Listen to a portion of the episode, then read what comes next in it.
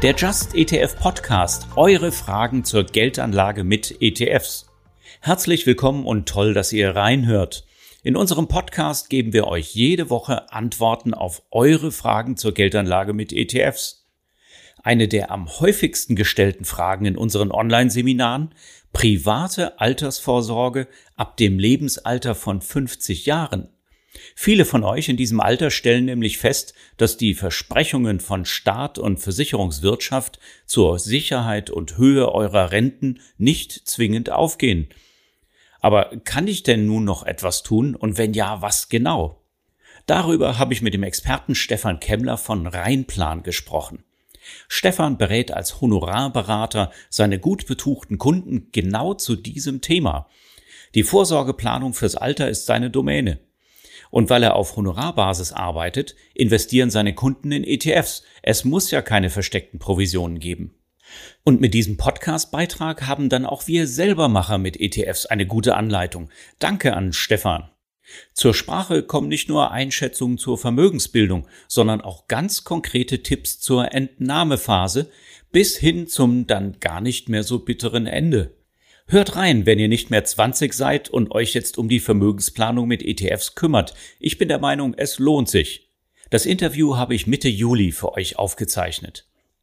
Ach so, übrigens, mein Name ist Jan Altmann. Ich bin ETF-Experte beim Verbraucherportal Just ETF und seit über 20 Jahren im ETF-Markt dabei. Und noch eine kleine Anmerkung, bevor es losgeht. Alles, was wir sagen, ist weder Anlageberatung noch Produktempfehlung. Den Just ETF Podcast gibt es nämlich, damit ihr selber in Eigenregie eure Anlageentscheidungen treffen könnt. Jetzt geht's los mit der Aufzeichnung. Viel Spaß! Also herzlich willkommen, Stefan. Wir beide kennen uns ja schon recht lange, aber unsere Nutzerinnen und Nutzer noch nicht. Stell dich doch mal kurz vor, bitte. Ja, hallo Jan. Wie du gerade gesagt hast, ich bin der Stefan Kemmler. Ich habe mein eigenes Unternehmen, die Firma Rheinplan Gesellschaft für strategische Vermögensplanung 2014 in Köln gegründet und ich berate tatsächlich äh, vermögende Best-Ager, wie sie ihr Vermögen für den Ruhestand optimal gestalten, Risiken minimieren und Vermögen an Angehörige sinnvoll übertragen können. Und seit kurzem trage ich auch den äh, Titel zertifizierter Spezialist für Ruhestandsplanung FH. Das heißt, ich habe hier noch einen Zertifikatsstudiengang äh, vor kurzem abgeschlossen. Ja, super, da bist du genau der Richtige für unsere Fragen. Jetzt normalerweise berät der Stefan aber recht betuchte Anlegerinnen und Anleger. Und deswegen bin ich ihm sehr dankbar, dass er heute Rede und Antwort steht für uns Selbermacher, die bei Just ETF nach Strategien und ETFs suchen. Und unser Thema ist recht knifflig. Das gehört zu den am meisten gestellten Fragen in unseren Online-Seminaren, nämlich die Altersvorsorge für Menschen über 50 Jahre Lebensalter. Stefan, welche Herausforderungen kommen denn auf Menschen Ü50, wollen wir es mal nennen, zu mit Hinblick auf die Altersvorsorge? Ja, am Ende geht es äh, darum, dass genug Geld da ist, solange der oder diejenige lebt, ja, um langfristig wirklich finanziell gelassen zu sein und sich keine Sorgen um die eigene Existenz machen zu müssen. Ja, ist das denn so aufgrund der demografischen Voraussetzungen wahrscheinlich? Das ist sogar sehr wahrscheinlich, weil es ist ja allseits bekannt, dass das gesetzliche Rentenniveau sukzessive äh, weiter abnimmt. Ja, es ist auch kein Geheimnis mehr, dass die staatlich geförderten Altersvorsorgeprodukte, Riester, Rürup oder betriebliche Altersvorsorge maximal dazu da sind, um das, den Abfall des Zinsniveaus partiell auszugleichen, aber auch hier keine nennenswerten Renditen zu erzielen sind. Und das schlägt sich dann langfristig auf die Liquidität der Ruheständler nieder. Das heißt, es ist gar nicht so einfach äh, für das Alter jetzt noch vorzusorgen, wenn man schon U50 ist, weil eben die bestehenden Säulen der Altersvorsorge, äh, die muss man mittlerweile schon mit Anführungszeichen versehen, äh, die du eben auch genannt hast. Aber besteht denn noch eine Chance, aus eigenem Geld vorzusorgen, was natürlich da meistens schon versteuert ist? Wie viel muss ich denn, wenn ich 50 bin, jetzt eigentlich so zusammensparen, damit ich mir da im Ruhestand noch ein gutes Zubrot leisten kann? Ja, die Frage kann man äh, genauso gut beantworten wie die Frage, was kostet ein Auto? Ne? Also da gibt es ja eben äh, von bis. Das heißt, hier gilt es, erstmal auszurechnen, was benötige ich überhaupt? Ja, also wie viel Rente möchte ich später in heutiger Kaufkraft netto monatlich auf mein Konto bekommen? Und dann ist es eben wichtig, einmal auszurechnen unter den Gesichtspunkten von Inflation, was ja auch gerade ein Thema ist, was in aller Munde äh, ist, und ähm, auch die Lebenserwartung. Ja, also ne, die Menschen werden ja immer älter bekanntermaßen und dass man eben ausrechnet, wie viel Kapital benötige ich, bis ich 90 beziehungsweise 100 Jahre alt werde. Und in diesem Zusammenhang macht es eben auch Sinn, mal die aktuellen Finanzen ähm, auf den Prüfstand zu stellen, sich einmal anzuschauen, okay, wofür gebe ich überhaupt Geld aus, an welcher Stelle kann ich hier auch noch Geld sparen, ja, um wiederum für mein Alter äh, sparen zu können und wie rentabel sind die Geldanlageprodukte oder Altersvorsorgeprodukte, die ich schon habe, tatsächlich. Ja, wie ich eben sagte äh, und wie es auch in den Medien immer häufiger kommuniziert wird, helfen die staatlich geförderten Altersvorsorgeprodukte nur zweien. Das sind die Produktgeber und diejenigen, die es äh, letztendlich vermitteln. Und deshalb hier mein Appell an alle, nicht einfach diese Verträge blind fortzuführen, sondern wirklich einmal entweder selber oder mit professioneller Hilfe einfach mal auf Rentabilität prüfen zu lassen und auf Basis dessen dann zu entscheiden, führe ich diese Verträge fort, kündige ich sie oder kann ich sogar den Widerrufsjoker benutzen, weil eine fehlerhafte Widerrufsbelehrung ähm, vorliegt. Also du siehst oder unsere Zuhörer und Zuschauer sehen und hören, dass es doch etwas umfangreicher ist, aber es klingt wesentlich komplexer, als es tatsächlich ist. Geldanlage ist per se aus einfach. Es wird nur von der Finanzindustrie künstlich komplex gemacht, damit man eben nicht erkennt, was passiert eigentlich mit meinem Geld, so dass sich eben die Lobbyisten so viel wie möglich vom Kuchen äh, abschneiden. Ja, und damit das in der, in der Zukunft eben nicht mehr passiert, ja, geben wir heute eben wertvolle Tipps, äh, wie man die Altersvorsorge auch selber schon mal ganz gut gestalten kann. Jetzt mal angenommen, ich bin über 50, habe zwar eine staatliche Rentenzusage, die mich aber nicht besonders optimistisch stimmt, habe noch, aber noch nicht allzu viel hinzugespart. Was für eine Chance habe ich denn, wenn ich, sagen wir mal, meine Rente, du hast es mit Autos verglichen, wenn ich meine Rente auf VW Polo Niveau gestalten möchte, die Zusatzrente, die ich dann bekomme, habe ich trotzdem noch eine Chance, zumindest für die VW Polo Rente im Alter von 50 jetzt noch am Kapitalmarkt anzusparen?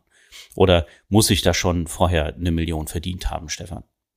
Nee, das nicht. Ja, also generell kann man hier sagen, dass, dass jeden Euro, den ich auf Seite lege, ist ja mein, mein eigenes Geld. Ja, wo niemand anders dran partizipiert, wenn ich jetzt eben ein ETF-Depot ähm, eröffne. Ja, und je nach Risikoneigung beziehungsweise Risikonotwendigkeit ja, kann ich hier stärker oder weniger stark auf das Gaspedal äh, drücken, um jetzt in der Autosprache zu bleiben, bedeutet, ja, wenn ich äh, sehe, was ich brauche, dann sehe auf der anderen Seite, was ich monatlich sparen kann, erfahre ich, wie viel Rendite mein Geld erwirtschaften muss, um eben durch die Ziellinie fahren zu können. So, und wenn ich eben einen großen Kapitalbedarf habe, oder bleiben wir es bei deinem Beispiel, die VW Polo Rente, ja, und ähm, habe gerade nur ein Dacia Budget, ja, dann ist es wahrscheinlich wichtig, äh, höchstmögliche Rendite zu erzielen. Und das kann ich eben mit ETFs sehr, sehr gut, indem ich am Kapitalmarkt beziehungsweise am Aktienmarkt investiere und eine zu erwartende Rendite zwischen ja, sechs bis sieben Prozent erziele, basierend auf Vergangenheitswerten natürlich. Ja, also die natürlich nicht für die Zukunft gelten und auch demzufolge nicht garantiert werden können. Aber die Wahrscheinlichkeit ist hier sehr, sehr hoch, denn historisch betrachtet konnte ich auch mit einem Aktieninvestment, äh, was ja viele betrachten wie der Teufel das Weihwasser, konnte ich keine Verluste machen, wenn ich mindestens 15 Jahre investiert gewesen bin und meine Kapitalanlage global zum Beispiel über den MSCI World gestreut habe. Also das deckt sich auch mit den äh, Beobachtungen, die wir gemacht haben und den Analysen. Über die letzten 50 Jahre hätte man eben genau mit diesen besagten 15 Jahren, und das wäre ja 50 Jahre Lebensalter, plus 15 Jahre ist man 65 bis zur Auszahlungsphase. Das wird ja genau hinkommen, da hätte man tatsächlich keinen Verlust gemacht in den letzten 50 Jahren. Wie die nächsten 50 Jahre aussehen, wissen wir nicht. Die Wahrscheinlichkeit ist aber relativ groß, dass sich das Geschehen so weiterentwickelt. Man darf eben nicht kurzfristig auf die Börsen gucken, so wie es im Moment ist. Viele Krisenerwartungen, viele Umbrüche, der Klimawandel, die Ukraine-Krise, was haben wir nicht alles? Tech-Aktien verlieren an Wert. Da kann man schon mal depressiv werden, genauso wie man euphorisch war vor drei bis vier Jahren, wo man gedacht hat, 33 Prozent äh, im MSCI World in 2021 ließe sich fortschreiten. Also so ist es eben nicht am Kapitalmarkt. Am Kapitalmarkt schwankt es stark und durch lange Haltedauer kann ich dann die Schwankung auch ein bisschen ausgleichen. Das heißt, es wäre durchaus realistisch, wenn jemand sich entscheidet und sagt, okay, 500 Euro lege ich im Monat auf die Seite, vielleicht auch 1000 Euro, dann habe ich schon 12.000 Euro im Jahr. Das äh, verzinst sich mit dem entsprechenden Kapitalmarktzins, der aber nur langfristig gilt, ist wichtig. Ja, aber das Ziel ist ja vielleicht auch im Rahmen die nächsten Wirtschaftskrisen zu überleben, zu überstehen, äh, mit dem Depot und eben nicht zwischendrin zu verkaufen. Und das ist bei 15 Jahren durchaus realistisch bei dem Zeitraum, dass das dann klappt. Ja, also kann ich mir da durchaus eine Zusatzrente erwirtschaften, ne? Genau, und, und zu ergänzen an der Stelle ist ja, dass der Anlagehorizont eines Sparers für die Altersvorsorge nicht mit Renteneintritt endet. Aha. Ja, viele sagen, okay, ich habe ja nur habe ja nur noch bis zum Renteneintritt entsprechend Zeit.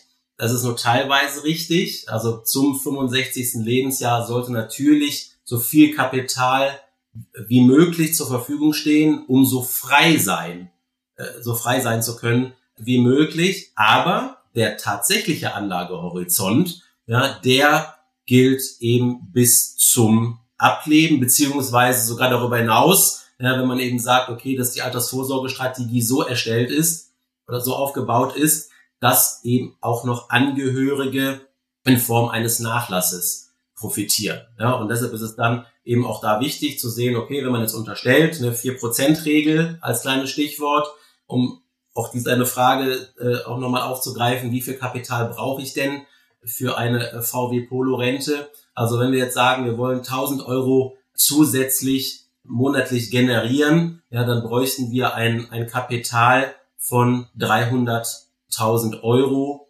damit die ewige Rente somit ähm, gesichert ist. Ewig oder kann die auch irgendwann mal enden? Nur vielleicht zu einem Zeitpunkt, der sehr weit in der Zukunft liegt.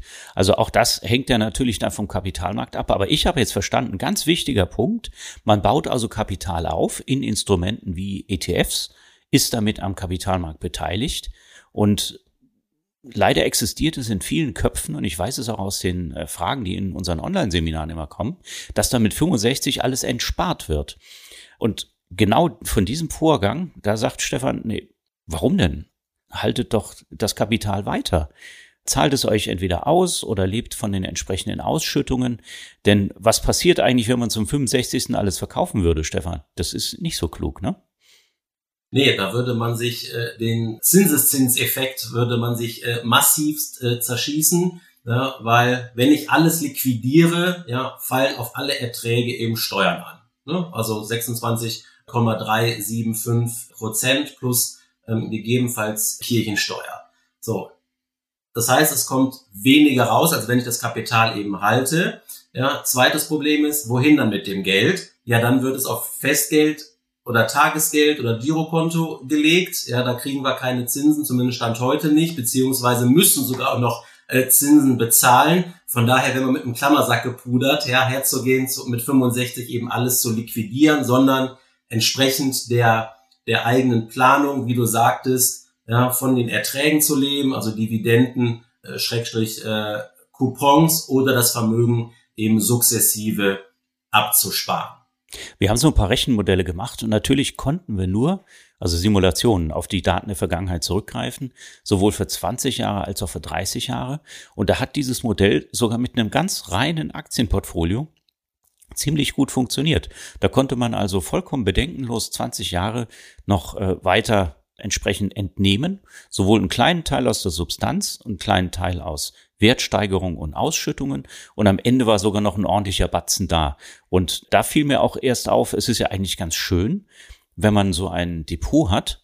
Einerseits äh, hat man die Renditen weiterhin, andererseits, wenn es einen dann eben erwischt im Alter, dann haben die Nachkommen auch noch was davon. Das hattest du vorhin auch erwähnt. Das ist ja wohl nicht der Fall bei vielen anderen Altersvorsorgelösungen, oder?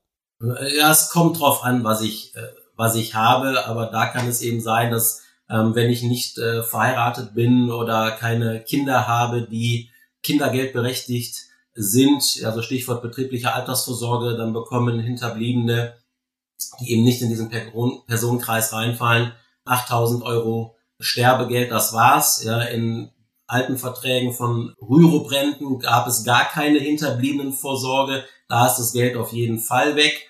Ja, wenn ich es aber in Versicherungsverträge integriere, mindert es logischerweise die Rente entsprechend. Das kommt noch hinzu. Und jetzt, wo wir gerade beim Thema Tod sind, auch da ist es wichtig, dass man, wenn man die eigene Altersvorsorge angeht, sich auch um diese rechtlichen Störfaktoren äh, zu kümmern. Ja, also Dinge zu regeln, wenn man nicht mehr in der Lage ist, selber Entscheidungen zu treffen. Was meine ich damit? Ja, dass man Themen aufsetzt wie eine Vorsorgevollmacht. Ja, also wer kann finanzielle Entscheidungen für ein treffen, damit eben kein Betreuer vom Gericht bestellt wird, der wenig Zeit hat und auch noch tatsächlich äh, Geld kostet. Ja, so dann eine Konto- und Depotvollmacht entsprechend einzureichen bei dem jeweiligen Broker, damit es im Zweifelsfall schneller geht und es auch ähm, Geldwäsche-Gesichtspunkte als Hintergrund hat.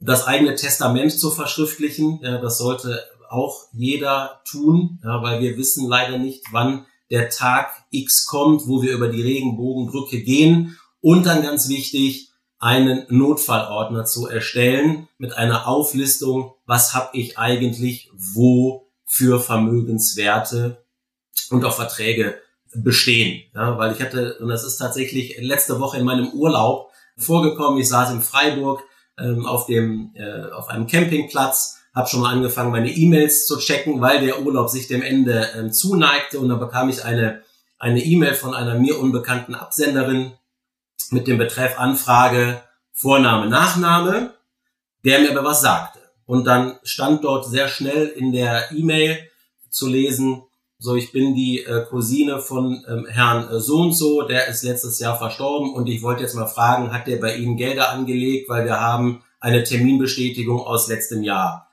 äh, in seinen Unterlagen gefunden. Ja? So, abgesehen davon, dass sowas auch immer, also mich zumindest äh, betrübt, auch wenn man überlegt, Menschen einem halben Jahr habe ich mit dieser Person noch gesprochen oder E-Mails äh, geschrieben, wurde mir da nochmal bewusst, wie wichtig es ist, so eine Aufstellung zu erstellen, um es den Angehörigen einfacher zu machen, um nicht gefühlt der ganzen Welt eine E-Mail zu schreiben, hallo, ist noch irgendwo Geld zu holen. Ja? Das heißt, da der Appell, diese Dinge zu regeln, ein Stück weit Eigenwerbung, bei meinen Mandanten ist es über den Reinplan Vermögensmanager gelöst, ja, weil hier alles zentralisiert hinterlegt ist. Gut, wenn ich in Eigenregie investiere, muss ich mir die Arbeit eben selber machen, aber die Nachkommen werden sicherlich, werden sicherlich dankbar sein und man selber fühlt sich ja eigentlich auch besser damit. Das bedeutet aber, man braucht generell, auch wenn man es selber macht, einen recht guten Plan und auch Disziplin, also regelmäßig anzusparen, dann das Geld nicht komplett zu versilbern, vielleicht sogar in eine andere Vermögensklasse, die dann auch noch teuer zu erstehen ist, zu investieren, äh, wie jetzt äh, eine Immobilie oder eine Rentenversicherung oder sonst irgendwas, sondern im Depot zu belassen und so mutig zu sein, die dann entsprechend über Entnahme sowohl eventuell aus der Substanz als auch aus den Ausschüttungen zu entsparen und irgendwann dann systematisch vielleicht weiter zu vererben. Also das ist schon mal ein super Plan, super Tipps. Jetzt äh, werden aber viele von euch fragen, ja, in was soll denn investiert werden? Ist das nicht wahnsinnig riskant am Aktienmarkt? Äh, der schwankt ja so, haben wir gehört. Da haben wir vielleicht ein bisschen Angst davor. Kann man das ein bisschen mildern, diese Schwankung? Was empfiehlst du denn so deinen Kunden, Stefan? Ja, also ich empfehle meinen Kunden äh, nicht unnötigerweise das äh, Einzelaktienrisiko einzugehen, also Stichwort Wirecard, ja, bestes äh, Beispiel in der jüngsten Geschichte, aber auch das sogenannte Industrie- oder Branchenrisiko nicht einzugehen. Ja, also wenn ich jetzt beispielsweise nur in Gaszulieferer investiert wäre, beispielsweise, wäre natürlich jetzt in Zeiten wie diesen nicht so klug. Ja, von daher zu sagen, okay, ich gehe in die komplette Wirtschaft ja, und investiere in sämtliche Branchen, Unternehmen und Länder dieser Welt. Ja, und somit habe ich nur ein einziges Risiko, das ist das sogenannte Marktrisiko, ja, woraus eben das Anlegerrisiko, das allergrößte Risiko, also wie gehe ich mit meiner Geldanlage um, entsprechend ableiten lässt. Ja, weil wenn man sich auch da Studien anschaut, dieses Hin und Her, also Markt fällt, man geht raus, obwohl man eigentlich reingehen sollte, ja, das kostet am langen Ende immer Geld, Transaktionskosten, Steuern und weil eh niemand es schafft, außer durch Glück, aber nicht durch einen Plan, wieder den richtigen Einstiegszeitpunkt äh, zu finden, da ist eben da der sogenannte Buy-and-Hold-Ansatz, also Kaufen- und Halten-Ansatz, breit diversifiziert. Ja, das kann man ja eben mit einem MSCI World ja, oder FTSE All World äh, entsprechend äh, ganz gut. Mein Tipp an dieser Stelle, nicht nur in große und mittelgroße Unternehmen zu investieren, sondern auch, wenn es der Index äh, nicht hergibt, zusätzlich Small Caps, also kleine Unternehmen entsprechend mit beizumischen und dann habe ich eben langfristig sechs bis sieben Prozent zu erwartende Rendite. Ja, wenn es eben bestimmte Interessen für bestimmte Gebiete gibt, wenn jetzt jemand zum Beispiel gerne PlayStation spielt, kann er natürlich ein ETF auf Gaming zu einem wirklich kleinen Anteil aus Liebhaberei äh, mit beimischen. Ja? So. Und äh, die nachhaltigen Anleger äh, unter uns können natürlich alles, was ich gerade gesagt habe, auch mit den sogenannten äh, SRI-ESG-Kriterien gleichermaßen umsetzen. Ich habe natürlich an dieser Stelle, weil ich weniger Werte äh, im Portfolio habe, ein schlechteres Risiko-Rendite-Verhältnis, aber die Performance liegt mit den sogenannten Mutterindizes, also äh, nehmen wir nochmal den MSCI World, nahezu gleich auf. Also schön breit diversifiziert, global in den Aktienmarkt investiert, ist ja auch so ein bisschen das Just ETF Mantra, äh, was wir vor uns hertragen. MSCI World, FTSE äh, All World oder auch nur Developed plus du sagst noch entsprechende Small Caps am besten beimischen, um noch breiter zu diversifizieren was mache ich denn jetzt? Oder übersetzt eben das Ganze ins ESG und dann wirklich Themen nur als quasi Spielgeld dazu. Du hast es Liebhaberei genannt. Das gefällt mir sehr gut, der Begriff dafür. Ähm, aber was mache ich denn jetzt, wenn mir der Aktienmarkt äh, quasi zusetzt? Ja, ich bin jetzt, äh, Menschen über 50 neigen dazu, ähm, rein zufällig kann ich das aus eigener Erfahrung bestätigen, äh, ein bisschen ängstlicher zu sein zu, mit ihrem Geld und halten vielleicht die Aktienmarktschwankung nicht ganz so gut aus. Dann kann ich aber immer noch was zum Portfolio beimischen, damit es nicht so schwankt, richtig? Was, richtig. was ist da so eine gängige Größe und was würdest du da als Beimischung empfehlen? Genau. Also äh, für die risikoreiche Seite haben wir, wie wir es gerade besprochen haben, die Anlageklasse Aktien. Wenn wir noch risikoarme Komponenten mit beimischen wollen, dann kann man das über Anleihen machen. Hier aber mein Appell nur Anleihen mit dem Bonitätsstatus Investment Grade, also maximal Triple B, weil es soll keine Renditekomponente sein, sondern eine Sicherungskomponente.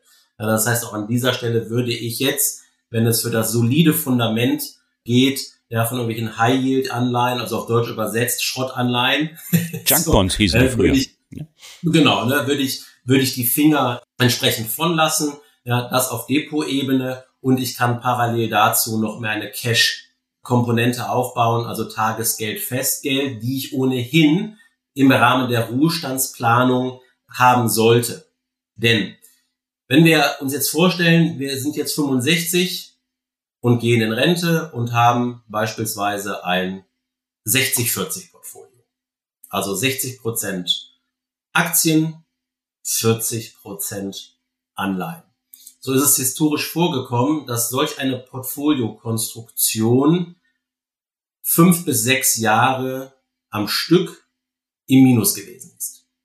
So, und in diesen Phasen, also immer wenn die Börsenjahre negativ sind, gehen wir oder wollen wir natürlich nicht an unser Depot gehen, weil wir dann ja die Verluste realisieren würden beziehungsweise wir würden den Cost-Average-Effekt, den ich auf der Ansparseite habe, sehr stark vernichten. Weil ich muss ja, wenn die Kurse gefallen sind, muss ich ja viel mehr liquidieren, als wenn ich hohe äh, Anteilspreise entsprechend habe. Wie es im, im, Extremfall passieren würde, wenn ich mit 65 alles entspare. Ne?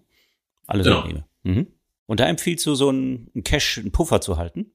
Richtig. So, und wenn ich jetzt ein 60-40-Portfolio eben habe und weiß, so ich habe jetzt, äh, das war historisch fünf bis sechs Jahre im Minus, gehe ich ganz einfach her und halte genau für diesen Zeitraum fünf bis sechs Jahre mein Liquiditätsbedarf als Cash-Komponente vor.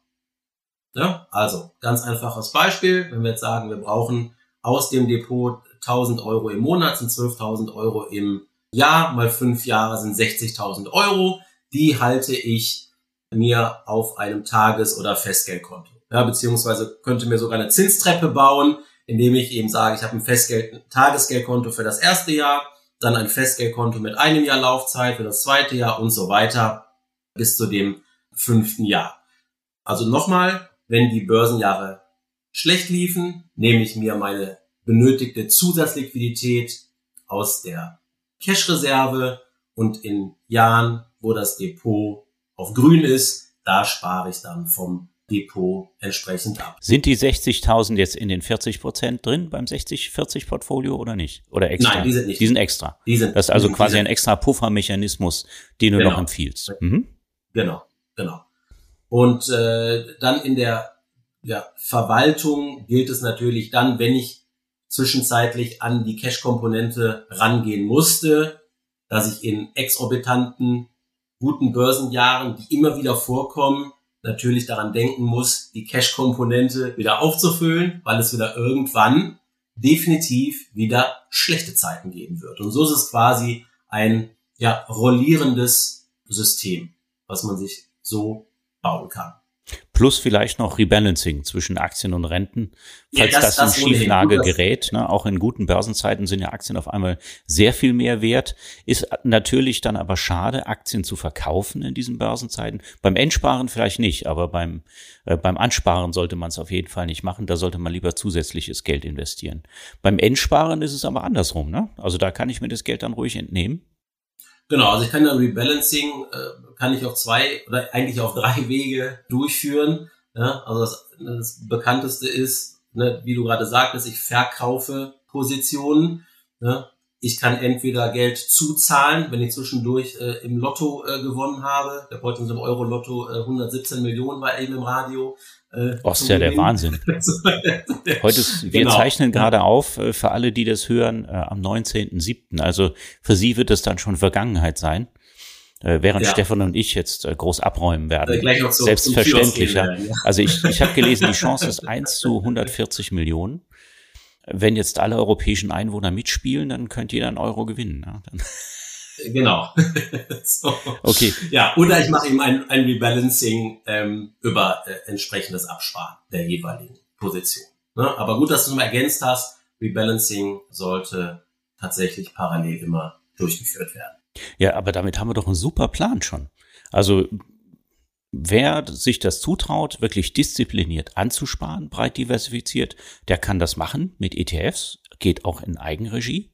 Der große Rat ist dann, nicht alles auf einmal mit 65, also zum Rentenbeginn, den man übrigens selber auswählen kann. Ne? Ist ja nicht die staatliche Rente. Ich kann auch sagen, mit 63 oder mit äh, 67, je nachdem, wie ich mich wohlfühle, denn das ist mein eigenes Geld. Das kann ich selber entscheiden, wann ich da meinen zusätzlichen VW Polo oder Ferrari mir da auszahle.